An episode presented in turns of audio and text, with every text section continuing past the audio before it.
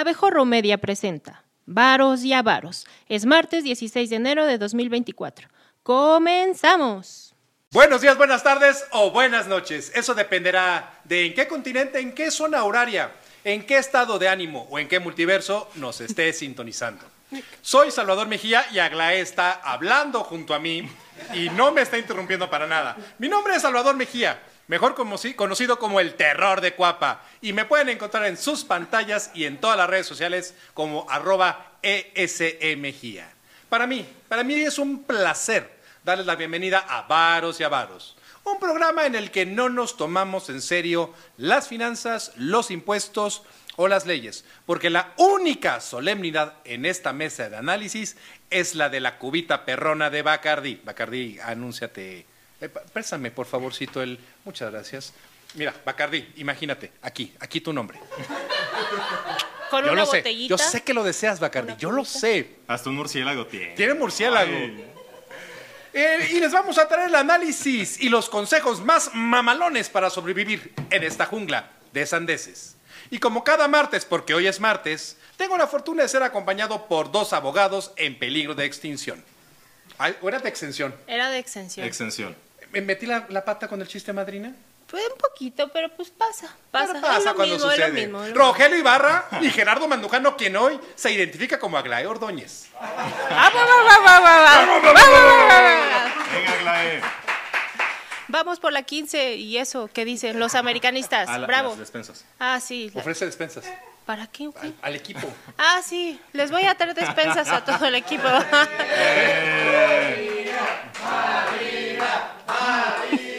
Y, el- y cuando acaben las campañas, con las lonas pueden hacer sus casas. Tú se las Exactamente. No, claro, por supuesto. Clarita Brugada, mamita, chiquita, aquí estoy.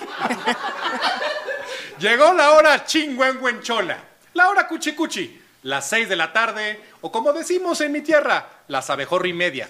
Y es momento de mandar a dormir a los niños, sentarse en su sillón favorito, servirse una bebida espirituosa y disfrutar el programa más ambicioso de Abejorro Media, el programa con más varo.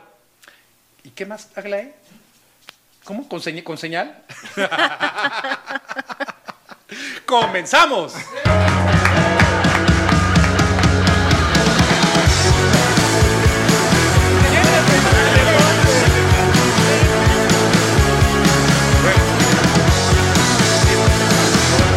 Nuestra primera noticia de hoy. Un año de riesgo político alto. Así lo describe el reporte sobre los 10 eh, riesgos políticos para 2024 realizado por Integralia Consultores. En este documento se analiza el impacto potencial y la probabilidad de ocurrencia de los riesgos que podrían azotar tanto al sector empresarial como la gobernabilidad del país. Adivinó usted bien, querido youtubidente. 2024, año electoral. Este año, las 10 plagas de Egipto vendrán en forma de elecciones presidenciales, legislativas y locales. Así, la mayoría de las amenazas se relacionan con el proceso electoral. Para Integralia, la atención se centra en algunos factores, por no decir en un causante que vive en un palacio cuyo nombre rima con labrador. que golpetearán, golpetearán, qué bonita palabra, ¿no? Muy larga. Muy Sí, vamos a poner martillazo, pero. Pero Ali- no, no, Ali no. está castigado. Tur. Bueno, ya. Este, ya, este, si quieren empezar, en- ya me quitaron el flow. A Bueno, ver, es que interrumpen a cada interrumpe- minuto. interrumpen mucho. Acuérdense que es varos y avaros con De- con Salvador, Salvador Mejía. Mejía. Sí. Si Pero- no quieren hacer un mandujando, sugiero, Que no le vayan a la América y que. cumplan respeten con la las despensas y se callen el hocico cuando alguien está hablando. Aglaé, buenas eh, tardes. Eh, ¿Qué opinión tienes al respecto Es- de no este es una análisis grosería, es de una Integralia? palabra fuerte, pero no es una grosería técnicamente hablando. Todavía me quedan 10 groserías para el programa.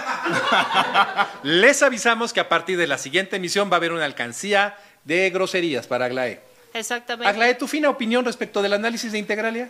Bueno, es que van a decir que nada más nos dedicamos a atacar a López Obrador, pero es que todo se relaciona con López Obrador en este reporte de Integralia. Al final dice Integralia, bueno, ¿cuáles son los riesgos políticos que vas a enfrentar para 2024? Todos tienen que ver con temas electorales.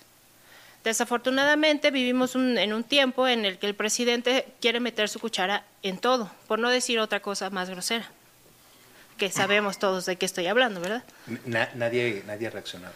Es que no lo entiende. Seguimos hablando de comida, caballeros. ¿Seguimos hablando de comida? Sí. Ok. Perdón, es que vine sin chistes. Gasté todo en la escaleta. Exactamente. Pero Se me acabaron, no La me da cosa- para más. Ya ningún postre ni Nayarita ni nada. así Nada, el nada, estilo. nada. Ah, ok. No, no me alcanzó. bueno, vamos a hablar un poquito. Salvador, muchas gracias. Muy buenas tardes a todos. Muchas, Muchas gracias. gracias. Esta es mi qué- última emisión en. Aglaé, Me gusta tu estilo. Muchas gracias. Este Rogelio. Gracias, Salvador. Buenas tardes a todos eh, por sintonizarnos y estar aquí con nosotros. Lo que estaba diciendo en el documento integral y al hablar sobre los riesgos políticos es manejar los dos factores que mencionabas. ¿Cuál es el impacto que va a tener? ¿Cuál es la contundencia y cuál es la probabilidad? Si nosotros vemos el evento que, a consideración de Integralia, tiene el impacto más alto y una probabilidad alta de suceder, es la captura de la Suprema Corte de Justicia de la Nación por parte de un proyecto político. Recordemos que eh, le correspondería a la siguiente presidenta normar a- eh, señalar a quién iba a ser el sustituto del ministro Franco González y entonces Que cabría Franco González no está a favor de la cuarta transformación. Exactamente, y entonces cabría la posibilidad de adelantar un alfil político y que entonces cambiara la estructura ideológica de la Suprema Corte de Justicia a algo más pro gobierno. Otro de los riesgos que se señala en el documento es las reformas constitucionales, es decir, que se tuviera una mayoría calificada en el Congreso, que no estuviera el voto dividido, que se cumpliera este plan C de voto masivo a Morena y que entonces una, un Congreso de la Unión afín al Ejecutivo, en este caso a Claudia Sheinbaum, hiciera una serie de reformas constitucionales que borraran esta idea de los contrapesos, que la hicieran todavía más clara que es un poder hegemónico y que tuvieran reformas que fueran adversas al clima de negocios. Ya muchos documentos, los, los de Banco de México, hablando sobre las expectativas económicas del sector privado, el análisis de Integralia, incluso algunos sobre de, de Banco Mundial, han señalado que uno de los elementos más importantes para que México pueda desarrollar su potencial económico es el respeto al Estado de Derecho y la confianza en las instituciones, algo que no nos hemos cansado de decir. No voy a aventarme los 10 riesgos, voy a decir, voy a decir solamente un tercero que a mí me parece fundamental. Si, si Aglai hizo lo que hizo, pues aviéntate los 10 riesgos. a mí. Que, que- que hable lo que, Que hable lo que quiera. a mí qué. A mí me pagan igual. Me Yo ya me cobré, yo ya cobré. Mientras caiga, yo me callo. Otro de los riesgos es lo que, lo que, es- lo que vimos, por ejemplo, en el caso de Tlaxlicoya, Tlax, ahí se, se- se me, se me va el nombre de, de la ciudad, es que el crimen organizado tenga mayor penetración, tanto en la sociedad como en el mercado, y no haya quien los pueda controlar. Y por último, de los que me parecen más significativos, y es, es el siguiente en el orden, es una mayor militarización del país. Y yo creo que lo que sería más grave es continuar dándole poder económico al poder militar. Estoy de acuerdo, y, pero también creo que hace falta, eh, al- bueno, no hace falta porque todo lo dijiste con mucha, con mucha elegancia, pero podríamos agregarle un, un concepto. Eh, el prestigio, la reputación. En estos próximos días se va a dar el foro económico en Davos y varios y varios eh, análisis que he estado eh, que he estado escuchando, que he estado siguiendo a varios analistas son coincidentes en lo siguiente. El nearshoring para México es importante, tan es importante que, que a México se le no se le incluye, bueno, más bien, se le incluyen los temas de América eh, como parte de América Latina, pero también como, como parte de América, del bloque de América del Norte, pero por el nearshoring. Y esto necesita credibilidad. Conste que lo deletre para dar la impresión de que eso es importantísimo, ¿no? Si, eh, si el presidente durante esta etapa electoral no da muestras de que México eh, va a tener una transición ordenada, pues todas las, todos los capitales, toda la atracción de dinero que se puede generar con el nearshoring, pues tal vez va, va a verse impactado. Los inversionistas van a meter su lana donde tengan la mayor tasa de retorno, por supuesto, pero también donde haya certeza, donde haya garantía, donde no haya un expropiese, en pocas, en pocas palabras. Pero bueno, veremos qué, qué es lo que pasa. Y hablando de, de certeza, pues está el tema de las pensiones, y como dirían en mi tierra, ¿y las pensiones, apá? Hace unos días el titular del Ejecutivo Federal, es decir, el presidente de la República, dijo que impulsará una reforma al sistema de pensiones. No olvidemos que el mandatario conoce el valor del trabajo, pues nadie mejor que él sabe lo que es ganarse el pan con el sudor de su frente. Inserten risas aquí, muchas, por favor. Muchas gracias, equipo. Pero de la frente de sus seguidores, que le permiten Ah. pasar 12 años en campaña y tener su propio partido político. De los hijos, de los hijos a lo luego. Una vez más, la realidad se impone a los caprichos del Supremo. Porque no hay forma de que las pensiones de los trabajadores logren alcanzar proyecciones. Al respecto, el presidente fue increpado, es decir, se le cantó tiro, y rechazó que su iniciativa busque quedarse con el dinero de los trabajadores. No somos ratas corruptas, no somos corruptos, aseguró. A lo que sus hijos respondieron, pues habla por ti, jefecito. Oh. Ah. Se cancelan las. Se cancelan las se vacaciones. cancelan las vacaciones. Aglae, por favor, Aglae, tu ¿qué op- fino análisis. Bueno, lo quiere. Permite- No, sí, manda, el- manda el análisis, Rogelio. Haz lo que quieras de tu programa. Acuérdate, Salvador Mejía. Mira, aquí dice Salvador Mejía. ¿Te quieres ir con Gerardo? ¿Quieres ir a ver el fútbol con Gerardo? no. No me quiero ir, señor. No, señor. Y ahorita se va difuminando. ¿Me lo pueden pichelear, por favor? No me quiero ir, señor Salvador. Aglae, ¿qué opinas? Bueno, el tema de las pensiones ha llamado mucho la atención por, por una cuestión. No sabemos que es necesaria una reforma que de hecho ya la vimos en 2021. Tenemos una reforma que entró en vigor a partir del 1 de enero del 2021. Vamos a poner un, un contexto para... Pero no se trabe, madrina. No, eh, perdón, es que, me- o sea, el tema es muy importante Te enojas. me enojo. No. El asunto aquí está, que a veces creemos que el tema de las pensiones es algo solo para los abogados, ¿no? Ay, no, los abogados, no. O sea, todos los que trabajamos tenemos este, pues un futuro que se va a ver muy negro. este, si no se hace algo con el sistema de pensiones. O sea, estamos hablando que en México, ¿qué teníamos? No? En el 73 teníamos una ley eh, que nos garantizaba una pensión vitalicia y en un monto bastante adecuado. Cuando todavía nos podemos jubilar, para empezar. ¿no? Exactamente, ese es uno de los grandes problemas, que ahorita ya la mayoría de los jóvenes, los llamados millennials, que a mí me parece que creo que hasta nosotros somos millennials, tú y creo que ya no, no lo sé. Rukenial, por favor. ¿Ya acabaste? No, ah, o sea, no vamos no ha a... empezado. Padrino, no ha empezado. Estoy cantinfleando, espérame. Estoy, estoy aterrizando el asunto. No, el asunto es que en 2021 tenemos una reforma que, ¿qué es lo que nos dice? Primero, eleva la tasa de aportación de los patrones. O sea, estamos hablando de que si en un, México tiene un 60% de informa, infor, ¿qué? Malidad. Eso, informalidad. Un por ciento de infraestructura. Infraestructura es. Gracias, amigo. No, es que ya hice una super cagada. No, esto está muy mal. Oh, que la canción. Síguele. Bueno, tenemos un país en el que el trabajo informal ha crecido hasta un 60%. Entonces, si vamos a aumentar la tasa de eh, aportaciones de los patrones, ¿qué nos garantiza que no va a seguir aumentando esa tasa? Entonces, en vez de tener un sector de trabajadores formales que engrose, vamos a estar teniendo un- una disminución de esa formalidad. Otra, este, todos conocemos o todos o hemos pasado por ahí o conocemos a alguien que está trabajando y lo meten con una aportación menor al IMSS. Entonces, ¿cuál es el riesgo que le ven a esta reforma apenas de 2021 que justamente esas prácticas sigan aumentando? Ahora viene el presidente y dice, vamos a reformar otra vez el tema de pensiones. ¿Qué es lo que quiere? Una pensión eh, vitalicia y que los Por encima de todos los parámetros, que es absolutamente irreal, ¿no? Justo, todos los analistas en el sector han eh, dado el grito en el cielo porque dicen el costo fiscal va a ser inoperable para el país. Que no deja de ser, Aglae, y, y vamos a aventar la pelota a Rogelio. El tema es otra vez el tema de discurso, discurso sobre realidad. Yo puedo prometer lo que sea y eso no significa que lo, que lo tenga que cumplir. Ahí tenemos Rogelio, eh, eh, creo que sacó, eh, el sabueso sacó un, un rastreo de todas las promesas no cumplidas del señor presidente. Y esta va a ser una de ellas. Y al mismo tiempo, esta va a ser otra campaña, parte de la campaña presidencial. Todos se van a jubilar con 500, pues ya di que se van a jubilar con 600% del sueldo. El problema es que no te digo cómo lo, cómo lo vamos a lograr. ¿Tú qué ves aquí?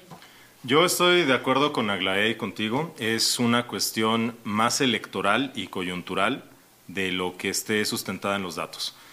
México, al igual que todos los países, está transitando por un cambio demográfico. La mayoría de las parejas jóvenes no quieren tener hijos, tienen perrijos o tienen mascotas y en caso de tenerlos tienen uno y máximo dos. Esto lo que va cambiando es la pirámide poblacional. Al cambiar la pirámide poblacional y hacer más angosta la base... No, confundir con una estafa piramidal. sí, claro.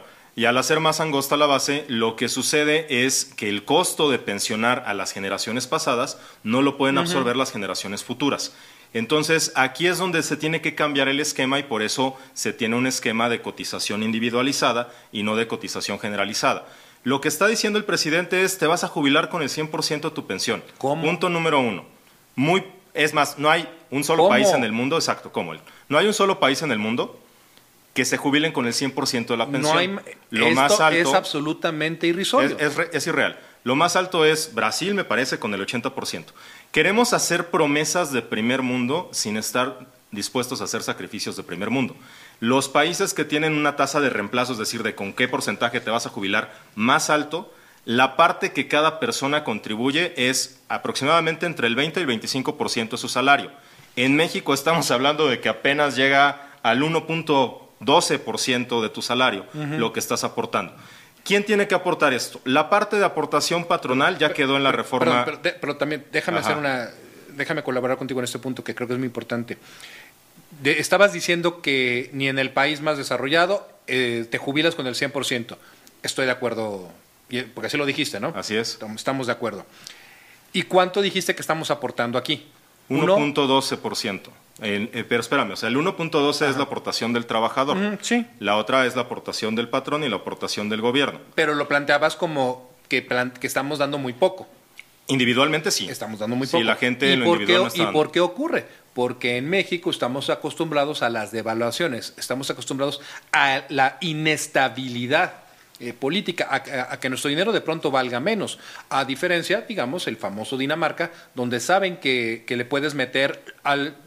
Eh, no tengo el dato de cuánto estés pagando en Dinamarca, cuánto estés aportando de manera individual, pero va a ser mucho más que en, este, que en México.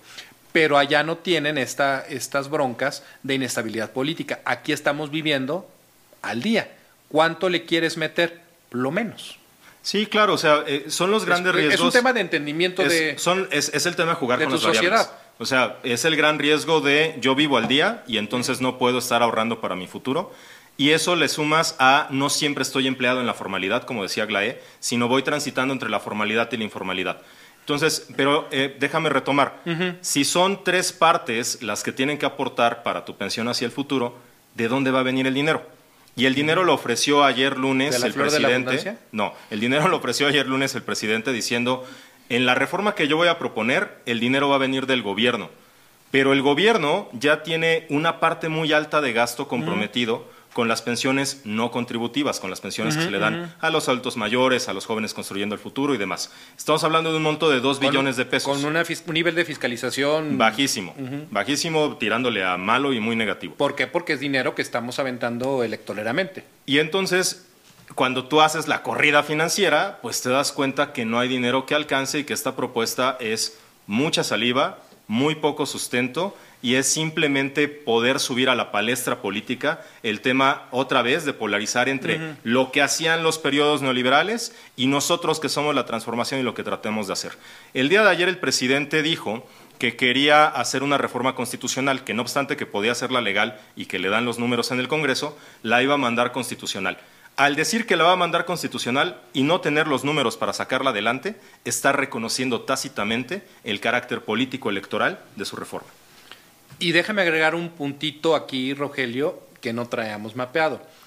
¿Cómo quieres que se paguen más pensiones cuando traes por ahí un escandalito que tiene sus asegúnes en la tesorería?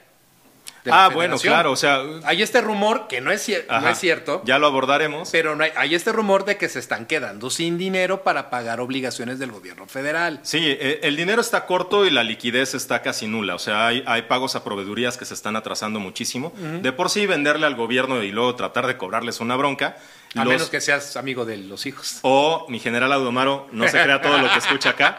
O... Eh, Y la otra parte es que más allá de los plazos que recurrentemente tiene el gobierno de se tarda, pero te anda pagando a 120 días o más de 90 días, en realidad se está alargando mucho más y empieza a prender focos amarillos en muchos proveedores de gobierno que dicen, oye, pues si el gobierno no lo está haciendo, no me está pagando, que cómo está la tesorería del gobierno, ¿no? Que está en las arcas. Y hay voces dentro de la tesorería que están Bueno, Elvira Concheiro no es financiera, no creo que le a ver, para, mucho al Estado. para que nuestro auditorio, porque creo que también es importante que el auditorio entienda lo que ocurrió para que puedan tomar decisiones informadas. Eh, Rogelio, ¿qué es la tesorería de la federación? ¿Cuál es la importancia de la tesorería? Rapidito, cinco palabras o menos. La importancia de la tesorería es la misma que tiene en cualquier empresa, es la concentración de todos los valores del gobierno federal. En español es la que, es la que paga, es la que concentra el dinero. El Paganini. El Paganini. ¿A quién esperarían que estuviera al frente? Una persona, pues un economista, una, financiero, una financiera, un, contador público, un abogado. un abogado. ¿Quién está a cargo? Elvira Concheiro, doctora en sociología con la vertiente marxista, investigadora de la UNAM durante muchos años y que pues, lo que le sabe de finanzas es lo mismo que yo sé de deportes. Entonces, hay voces dentro de la tesorería que están dando la alarma de que hay un manejo irresponsable de los fondos que tiene a su disposición el gobierno. Y parte de este, de, estos, de este chisme que está corriendo muy fuerte es porque hay muchas empresas que no están recibiendo el pago por autorización, eh, perdón, por devoluciones de impuestos ya autorizadas por el Servicio de Administración Tributaria. Estos, estos chismes no los creo todos, pero tampoco puedo decir que son, que son falsos. Podemos estar también ante un manejo irresponsable de las finanzas eh, federales. Y si esto es así, inevitablemente pues nos, vamos a, nos podríamos llegar a enfrentar a un escenario que sería absolutamente catastrófico para México. No hay dinero para pagar. Y para los que son muy jóvenes, muy, muy jóvenes, basta con que se metan a investigar lo que pasó, por ejemplo, con el caso de, Mexicana. Mexicana previó al ejército, ¿no? una, una, empresa que tenía mucha gente, yo conocía mucha gente que estaba jubilada por, por Mexicana y de un día para otro les desaparecieron esa jubilación y tuvieron, ustedes todavía se acuerdan de los que tuvieron que montar en el aeropuerto estos, estos puestos para vender café, galletitas y luego que terminó siendo una tienda hasta que los hasta que los barrieron, lo, sacaron. Imaginemos una persona que trabajó toda su vida conforme a las reglas y que en eso fundamentó su, su vejez y de un día para otro le dicen, pues ¿qué crees? No va a haber feria. Bueno, pero ahí si me permites el comentario, lo mismo aplica para este sueño guajiro que trae el presidente de que lo que hacía el IMSS con las pensiones en la ley del 73 era una maravilla. Y perdón, ahí están los teatros del Seguro Social que funcionaban con déficit, ahí están los parques recreativos del Seguro Social eh, incluso hasta tenían un estadio de béisbol, si mal no recuerdo, y eso, todo eso se hacía con el dinero que estaba destinado para pensiones. Es que el presidente, es que el presidente eh, tiene como mundo ideal, ideal el que vivíamos con, con Echeverría. El pantalón acampanado. ¿Tú qué ves, Aglaya? Es que justo eh, quiero retomar lo que dice Rogelio. Pero rápido, porque tenemos todavía más temas. Rapidísimo, rapidísimo. Quiero que tomen en cuenta algo. El presidente está hablando de una reforma en el tema de pensiones. En esta última reforma del 2021 se va a quitar la aportación general del Estado. O sea, el Estado, él, Rogelio nos decía, no tenemos una aportación, sí, es que se me olvida. Este, no es Gerardo, ¿eh? Es que como luego hace... me estoy quedando calvo, pero todavía no. Qué grosero. No está calvo, se rapa a propósito. Por Porque es no Sabías, exacto. Este, eh, la pensión eh, se conforma, ya lo dijo Rogelio, por una aportación del patrón, una del trabajador y otra del, del gobierno. El ¿Es gobierno, la menor? Eh, aportaba 7.143%, se va a eliminar. Entonces, bueno, si es un gobierno que está preocupado por la seguridad social, ¿por qué está eliminando esa aportación? Caso contrario, al patrón le quiere subir de 3.15 a 11.875% en un lapso de 11 años.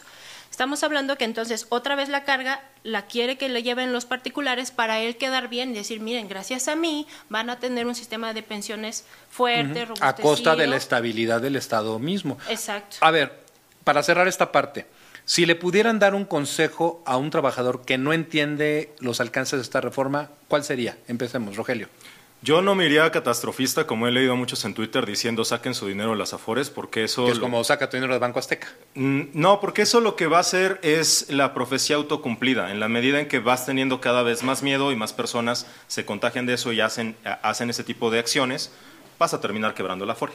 ¿No? La que sea. O sea, si hay un retiro masivo de, de- de aportaciones. Es como dicen, o de en, en la fondos, bolsa es una venta en corto. Exactamente. Entonces, no, lo que hay que hacer es votar. Eso es lo que hay que hacer. Si quieres cambiar, exactamente, si quieres cambiar el rumbo del país, necesitas cambiar por un proyecto de país distinto, donde haya mayor estabilidad, donde haya mayor respeto al Estado de Derecho y donde te garantice algo que sí está pegado a la realidad financiera del país. ¿Qué consejo le darías a una persona que no entiende si esto va a afectarlo a favor o en contra? Bueno, primero, eh, creo que el, el principal consejo es no comprar el discurso del presidente.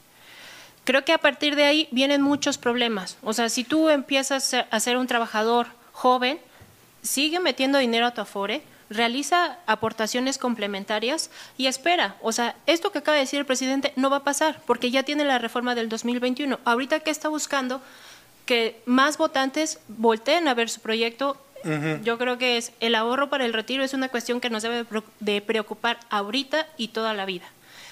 Y no compren el discurso del presidente. Ya lo dijo Rogelio, si eh, no es viable financieramente, es simplemente un discurso que quiere tu voto, pero las Afores ahorita me parece que es el mejor sistema que tenemos. Eso o poner una tortería. O ser amigo de algún hijo del presidente. Y hablando de lavado de dinero, vamos a nuestra tercera noticia del día de hoy. Los montadeudas. Quien diga que el crimen no paga es porque no ha vivido en lugares en los que la corrupción y la impunidad imperan. Y las instituciones del Estado están cooptadas y no hacen su trabajo. Saludos, Ernestina. La Unidad de Inteligencia Financiera, saludos Pablo, es decir, la UIF, dio a conocer una tipología de los montadeudas, es decir, una tipología que es, es la mecánica mediante la cual se comete el delito de lavado de dinero.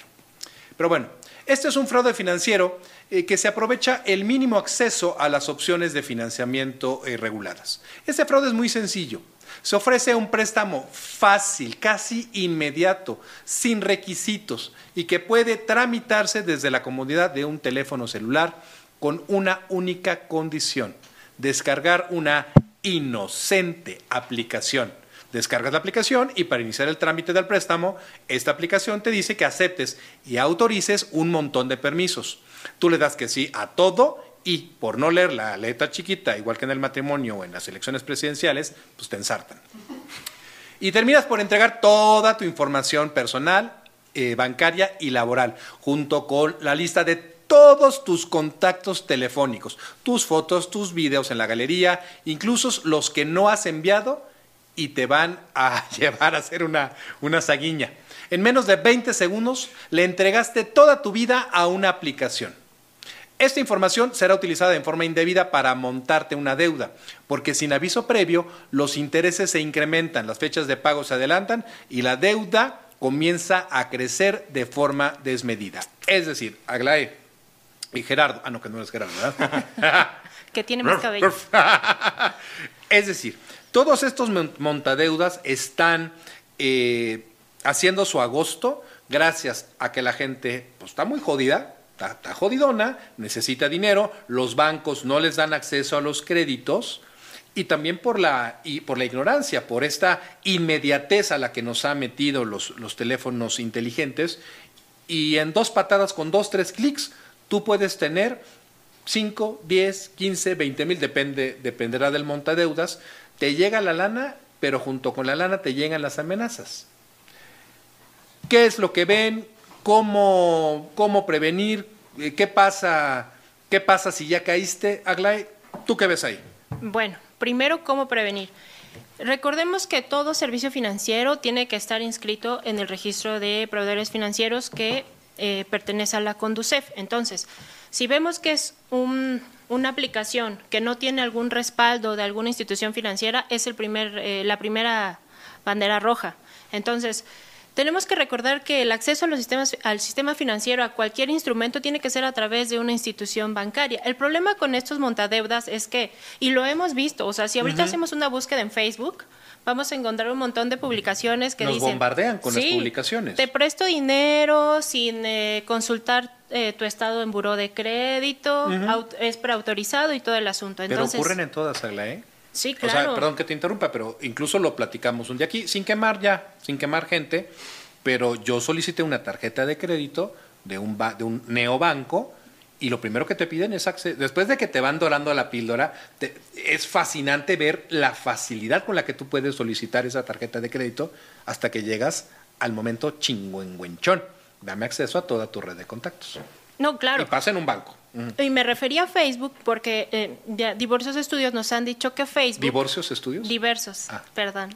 Ah. Nos han dicho, dicho que Facebook es una aplicación eh, que se utiliza mucho para comprar y vender y que usan mucho las señoras. Y no es casualidad que esta ¿Las que tipología... venden roscas del Costco? Exacto, a mil, A a, mil. 750 porque ya se les quedaron. Ok. A- hablando de informalidades, pero bueno. Este, entonces, el asunto es que como es un crédito rápido que no te pide mayores requisitos, te dicen descarga esta aplicación y como en todo, siempre que descargamos una aplicación nunca leemos las letras chiquitas.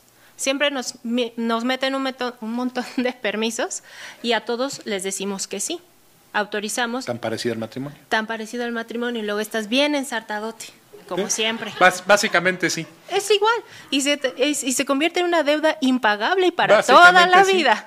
Básicamente sí. Híjole, ya hasta me desanimé, amigo. Nada, no es cierto. No te cases, Rogelio. no te compres calzoncillos nuevos. No rompan mi corazón. No vale la pena. No, o sea, mi único eh, consejo es, por favor, si parece muy fácil, es que es un engaño. si es fácil, nosotros. es porque es un engaño.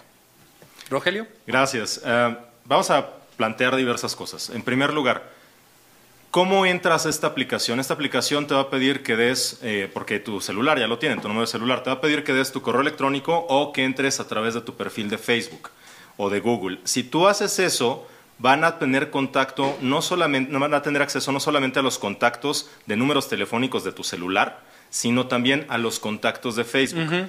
Y esto les va a permitir, en una aplicación bien hecha, bien medida, bien parametrizada, les va a poder permitir cuál es tu red de amistades y, y de relaciones y con base en eso poder medir cierto riesgo. Eso, esa es la razón por la cual ciertos neobancos también la piden, la, porque co- es su, la cobranza. es su manera de medir el riesgo y de saber cómo puedo asegurarme que pagues. si no me, ¿Qué si es no lo me que va a distinguir? te aviento Es- llamadas a toda tu gente y Así te quemo. es. ¿Qué es lo que va a distinguir el tema de los montadeudas? El, la extorsión, la amenaza. Empezamos porque es una extorsión. Así es. Y Es un delito. Sí, ahí voy. ¡Ah, hombre. que la! Y entonces lo que van a hacer es aprovecharse de todas las imágenes que tienen, las van a correr a través de un algoritmo que detecta en cuáles aparece piel desnuda y eso es lo que van a utilizar para Piel- hacer piel can- montajes piel canela. para hacer distintos montajes. Uno de los montajes que se hace es, le paseo a, a un conocido, eh, uno de los montajes es poner tu cara sobre una imagen pornográfica y pasar y mandártela por WhatsApp y diciendo vas a pagar o esto se distribuye. Te terminan subiendo a grupos de, de WhatsApp en donde están tus fotos íntimas o están creaciones a través de inteligencia artificial donde parece que estás desnudo, estás involucrado en actos sexuales negativos ¿Cuáles son los positivos? pues supongo que los consensuados, ¿no? Los negativos no. Abogado. Y entonces, Sí, sí está muy concentrado. Está muy concentrado. Está muy, con- ¿no? está muy- No se está muy distrae. en su papel. y en, e- en esa parte lo que les permite a ellos es extorsionarte para pagar un monto muchísimo más alto del que tú tenías previsto. Y entonces ese es el primer delito. La parte de la extorsión, estás obteniendo un beneficio indebido a cambio de una amenaza. Y una vez que tienes ese ingreso indebido, esa ese recurso indebido, viene el segundo delito, el lavado de dinero. ¿Cómo lo vas a poder hacer y cómo lo vas a poder integrar al sistema financiero? Y viene acompañado de un tercer delito que señala la UIF, defraudación fiscal, porque no vas a de reportarle al SAT todo lo que estás haciendo en realidad. ¿Qué es lo grave de esto? Lo grave de esto es que el número de aplicaciones y de descargas, estamos hablando de 12 millones de descargas en México, de acuerdo al análisis de, de ESET, y 18 aplicaciones engañosas, se dispararon después del COVID porque la gente estaba muy necesitada. Porque el gobierno no y por, porque el gobierno no, no dio tiró paro. y porque los canales de crédito tradicionales en México están cerrados. Tenemos una cartera de crédito que tiene ahí un, un, monto considerable y entonces se busca el dinero fácil pensando qué es lo peor que pueden, que pueden, pueden hacer. Mandarme a buró, jaja, ya estoy. Ese es el gancho. No vamos a consultar buró. Exactamente. Buró, ¿no? Entonces ¿Qué es lo peor que pueden hacer? Lo peor que pueden hacer es eso, es difamarte, es amenazarte, es extorsionarte. O sea, ya no es el cobrador que te hablaba No, la, a las cinco la de la bronca es que te va- van a- vas a encontrarte afuera de tu negocio al Brian y al, y al Christopher. en su- en su Exactamente, o, te vas a- o le van a estar mandando, como le pasó a la mamá de este compañero, al contacto que lo tenía guardado como mamá, fotos supuestamente pornográficas de su hijo, diciéndole, dígale a su hijo que pague, ¿no? O sea, es, es- es grave. ¿Qué es lo más grave de esto? Que de 10 personas afectadas, 6 personas son mujeres, y son mujeres en situación más vulnerable. Entonces, esto es lo grave. Lo grave es que se está lucrando con la necesidad de las personas y se está obteniendo un beneficio totalmente ilegal de la manera más delincuente posible. Eh, bueno, es un tema que es un tema complejo, es un tema muy agresivo y creo que no le podríamos dar al auditorio un mejor consejo que no sea no te metas con estos monta deudas. El tiempo nos el tiempo nos está comiendo, tal vez luego lo haremos, eh, pero me gustaría platicar lo que también a mí me ha tocado ver desde la parte de, de- de crímenes financieros, porque el auditorio tiene que entender que son auténticas mafias perfectamente organizadas y que no necesariamente va, va a ser muy fácil pedir el crédito y muy difícil salirte de sus garras. Pero bueno, en nuestra cuarta y última noticia de hoy, bitcoins y los ETFs. La semana pasada, la Comisión del Mercado de Valores de los Estados Unidos, la famosa SEC, autorizó la operación de 11 fondos cotizados en bolsa de bitcoin al contado, por lo que ahora podrá cotizar en los mercados tradicionales. Pero vayamos despacio. Un ETF es un tipo de fondo de inversión que opera en las bolsas de valores. Tiene un costo operativo más bajo y ofrece una forma más fácil, económica, de diversificar la cartera de los pequeños inversionistas.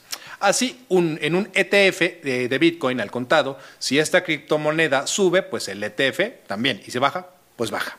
Con esta medida, la SEC se apartó de la opinión de los bancos centrales eh, del mundo. Saludos a mi Agustín Carsten de Oro, ya regresa mano, que se resisten a considerar las criptomonedas como un eh, activo financiero tradicional por su alta volatilidad y abrió la puerta eh, para la legitimación. Pero bueno, entremos en materia porque tenemos poco tiempo. Aglae, ¿qué es lo que ves aquí? Bueno, eh, el Bitcoin sigue dividiendo todas las opiniones. Hay, inclusive el, eh, la Comisión de, de Valores publicó eh, comunicados diciendo que ellos no estaban de acuerdo. O sea, prácticamente fueron obligados porque una, este, un juzgado en Washington les dijo que negarse no tenía razones suficientes o de peso a autorizar los ETFs de Bitcoin. Entonces, ¿qué dijeron? Pues lo aprobamos. Entonces, la misma comisión dice, a mí no me parece que esto sea acorde con nuestra legislación y que la volatilidad del Bitcoin es algo que iría en detrimento del mercado de valores. Sin embargo, los mismos este, agentes de Bitcoin, por ejemplo, BlackRock, acaba de decir que esto es solo el inicio. Para ellos les acaban de abrir toda la puerta. A mí me parece que es un tema muy interesante porque al final, por ejemplo, ¿qué nos permite hacer el ETF ahorita? Nosotros ya no necesitamos comprar un wallet y comprar Bitcoin. Simplemente puedes utilizar el fondo para ya la estar- aplicación del fondo. Exactamente. Y compras ahí tus ETFs Exacto. Que van a estar indexados. Exacto, entonces te permite acceder al mercado Bitcoin sin eh, medir, bueno, más bien sin aumentar tanto tu riesgo de inversión y ya lo reconoces como un instrumento financiero eh, que está regulado por la autoridad. Tú dijiste, y le voy, a le voy a pasar la pelota a Rogelio por la cuestión del tiempo, tú dijiste, eh, me parece muy interesante para analizar, ta, ta, ta, ta, estoy de acuerdo, pero antes de, de ese análisis también tenemos que ver las grandes películas como Margin Call, las películas de los fraudes de, del 2008, cómo fue que, las, que los fondos de inversión, las, los cazabolseros empezaron a especular en contra de, de la- del tema de, de vivienda. ¿no? Y con fondos basura. Con fon- los fondos basura y cuando se dieron cuenta de lo que de las tarugadas que estaban haciendo, los mismos directivos quedaron quedaron pasmados de su nivel de, de gandallez. Rogelio. Yo ahí sí difiero. Yo creo que un tema es, el, es la crisis de 2008 por el tema ninja y otro es el, el tema de un ETF al contado en Bitcoin. A mí este tema me parece que es, es una paradoja y es una paradoja para los que son bitcoiners de hueso colorado, porque la finalidad de, de crear un criptoactivo era hacerlo de manera descentralizada, desinstitucionalizada y no tenerlo dentro del mercado tradicional. Y esta legitimación que se hace a través de, de, la cotización en la Bolsa de Valores de los Estados Unidos está rompiendo esos fundamentales del Bitcoin. Entonces, bueno, independientemente de eso, ¿qué es lo que está sucediendo? Eh, cuando tú inviertes en un ETF, en un ETF, a diferencia de comprar la moneda, tú no tienes la propiedad uh -huh. sobre el criptoactivo. Simplemente te vas a beneficiar del rendimiento de la inversión. ¿Qué es lo que veo aquí? Falta de conocimiento, falta de educación financiera y eso puede representar un riesgo muy alto, porque eso nos llevaría a un escenario muy especulativo. Si ya lo están considerando algunos grandes fondos de inversiones como BlackRock, es porque le están viendo que hay negocio. Uh -huh. por, por, no pero, han dicho lo contrario. No han dicho lo contrario. No, pero, no han dicho lo contrario. Claro que hay business. Sí, claro que hay business. Pero no podemos pasar por alto la posición de las instituciones financieras y sobre todo de un personaje que tú mencionaste, del Banco de Pagos Internacionales presidido por Agustín Carstens, donde ha dicho cuáles son los riesgos de considerarlo como un activo financiero uh -huh. tradicional. Entonces, no todo lo que brilla es oro. Esto no le dio un, no cambió la cotización de Bitcoin ni la mandó por los cielos. Lo que va a hacer es volverla más popular y va a traer va a traer los riesgos inherentes. Ah, ok. No, no, no, exacto, ¿Sí? exacto. Es que ese es, ese es el punto central de los criptos hoy por hoy. La gente, los, los, los fans from hell de los cript, del mundo cripto, te lo quiere vender como la, el siguiente gran paso. No, no, no, mano. Esto está, es más parecido, y así lo han dicho eh, eh, Lagarde, lo ha dicho Carstens. Esto es más parecido a ser cazabolsero que hacer una moneda de, de uso común. Sí. Tiene, tiene los, todos los riesgos de una inversión en casa, en casa de bolsa, con lo cual estoy absolutamente de acuerdo. ¿Quieres invertir en cripto? Dale y dale hasta que te atasques, pero entiende que va a traer un riesgo inherente. Tú quieres apostar, lo, lo, lo platicábamos tú y yo antes de eh, camino al estudio. Tú quieres eh, meter, eh, tú quieres meter tu dinero a un banco con una inversión chiquita, no, pues es muy poco. Quiero más. Sí, ¿en cuánto tiempo quieres el rendimiento, no? Pues mételo. ¿Cuál fue tu sugerencia? Mételo a CETES. No, pero quiero más. Ajá. Pues vas a terminar en la flor de la abundancia, vas a terminar en una, en una estafa. El, el punto es este. El cripto tiene por esencia, para mí, el tema de la especulación asociada de, a la volatilidad. Digna, de, eh, digna del riesgo, vinculada sí. al riesgo. Antes que la, que la estabilidad de los, válgame la estupidez que voy a decir, de los stable coins, ¿no? Son dos temas diferentes, pero creo que con esto le están abriendo la puerta a muchos negocios, pero hay que tener, otra vez, cuidado, falta de cultura. Piensan que ya compraron un Bitcoin, bueno, un punto cero cero cero un Bitcoin. Un y Satoshi. Piensan, y, un, un satollazo, y piensan que ya lo hicieron, ¿no? Pero es que, bueno, si me permiten, claro. a mí me parece que el riesgo es el, lo mismo que cualquier instrumento financiero tradicional. O sea, si ya estás en mercado de valores, el riesgo va a ser inherente, sea lo que sea. Y tú lo dijiste bien, es parte de la educación financiera, porque no vas a invertir un dinero que no tienes, tienes que invertir un dinero que puedes perder.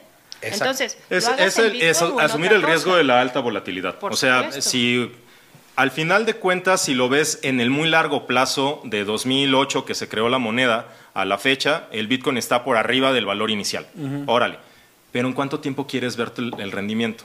Si tú lo quieres ver en poco tiempo, tendrías que estar revisando diario uh -huh. cómo amaneció la cotización. Eh, hay apps que te dejan, te, te dejan hasta poner el límite de, oye, ¿cuál es mi piso? Cuando llega a tal piso, vende, porque ya, obtuve un margen que me resultó atractivo vendiste, se vendieron los terrenos de la abuela, no se mataron las tías ni los tíos, te cayó una lana. Puedes invertirlo en estos ETFs, pero por supuesto, pero también puedes invertirlos en bolsa, lo puede, puedes hacerlo en muchos lados, siempre y cuando lo hagas con educación financiera. Y lo puedes invertir en un ETF, pero no indizado a un activo tan volátil como Bitcoin, ¿no? Sino mm. algo que esté en una canasta educación, de inversiones educación, más diversificada. Educación Exacto. financiera, Rogelio, ¿Sí? nada más y nada menos. Y así, damas y caballeros, es como llegamos al final de otra edición de las flipantes aventuras de Varos y Avaros, la joya más preciada de Abejorro Media. No olviden suscribirse al canal en YouTube, seguirnos en todas nuestras redes sociales como arroba Abejorro Media, unirse al canal de Telegram, seguirnos en Spotify para escuchar nuestro podcast, el cual y el nuestro está bastante bueno, por cierto. Eh, Aglaé, Rogelio, muchas gracias por acudir nuevamente al llamado del Abejorro. ¿Cuáles son sus arrobas? Arroba aglolo. Arroba RD y barra en X. Nada más en X. Solamente en X. No te da para más. No, no me da. Es que no sabe manejar otra red social. Con trabajos. Sí, eso es la verdad. Mi nombre, mi nombre es Salvador Mejía y me pueden encontrar en Twitter, Instagram, TikTok y Blue Sky como arroba ESMejía.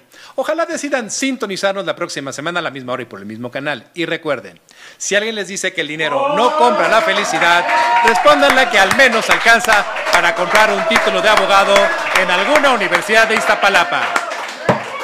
Hasta la próxima.